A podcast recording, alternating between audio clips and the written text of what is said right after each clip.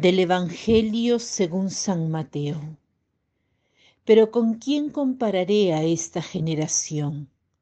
Se parece a los chiquillos que sentados en las plazas se gritan unos a otros diciendo, Os hemos tocado la flauta y no habéis bailado, os hemos entonado endechas y no os habéis lamentado porque vino Juan que ni comía ni bebía y dicen, demonio tiene. Vino el Hijo del Hombre que come y bebe y dicen, ahí tenéis un comilón y un borracho, amigo de publicanos y pecadores. Y la sabiduría se ha acreditado por sus obras. Jesús da a notar un cansancio que experimenta del cual se lamenta cuando Juan predicaba, él que no comía y no bebía, la gente decía que estaba endemoniado, mientras que con Jesús, en vista de que él comía y bebía, decía que él era un bebedor y un comilón. Me viene a la mente una poesía sobre los sacerdotes que dice más o menos así. Si durante una prédica habla fuerte, entonces grita.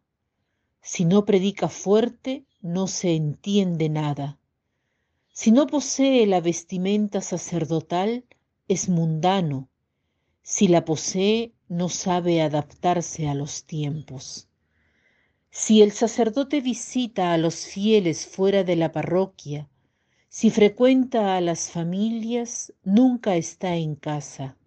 Si se queda en casa, no visita a las familias. Si pide algo, no piensa en los otros. Si no organiza encuentros, fiestas, no hay vida en la parroquia. Si en el confesionario se demora, se hace interminable. Si se apura, no sabe escuchar.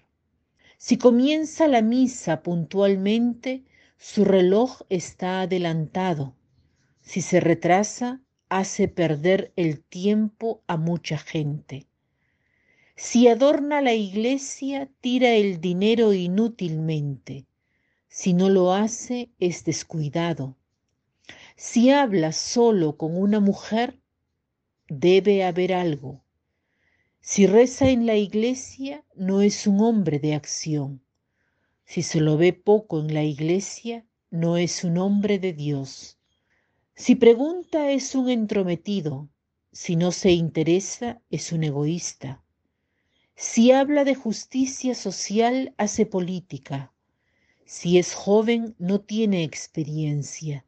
Si es mayor no se adapta a los tiempos. Yo he pensado en alguna de estas frases y siento el cansancio de quien no se sentiría fácilmente aceptado y acogido. No serán solo los sacerdotes los que se sientan así. Tal vez también quien es el jefe de una compañía, los profesores, los políticos. Tal vez tú que escuchas te sientes un poco así. Pero también puede suceder dentro de las familias, entre un esposo y una esposa, o que los hijos critiquen a los padres o la mamá o el papá critiquen a sus propios hijos. Y qué fácil es criticar en vez de decir una palabra buena. Agradezco a Jesús por su honestidad. Cuando Juan no bebía y comía era un endemoniado, y cuando Jesús bebía y comía era considerado un comelón. Tal vez, o quizá lo estoy imaginando, su cansancio era por esto. Y esto me ayuda a detener mis críticas, sembrar el mal humor. Las críticas suelen abatir a las personas y creo que si nos detenemos un momento y pensamos si verdaderamente queremos, no queremos abatir a una persona, creo que diremos que no a las críticas. Les digo algo, no entiendo del todo este pasaje evangélico, pero hay una palabra que Jesús dice al final de este pasaje evangélico. La sabiduría se ha acreditado por sus obras.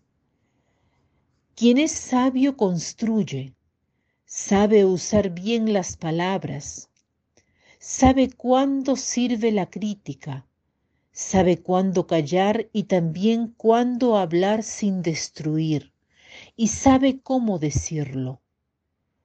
Una persona necia solo sabe destruir, se contradice criticando cosas opuestas. Las palabras nacen de los pensamientos y del corazón.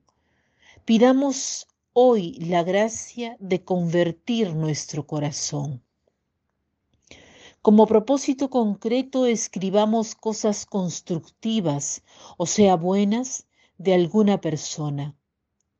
Así podemos comenzar a verla desde otra perspectiva y también con la gracia la veremos con los ojos de Dios mismo. Él te dará esta gracia si se lo pides. Que tengan un lindo día.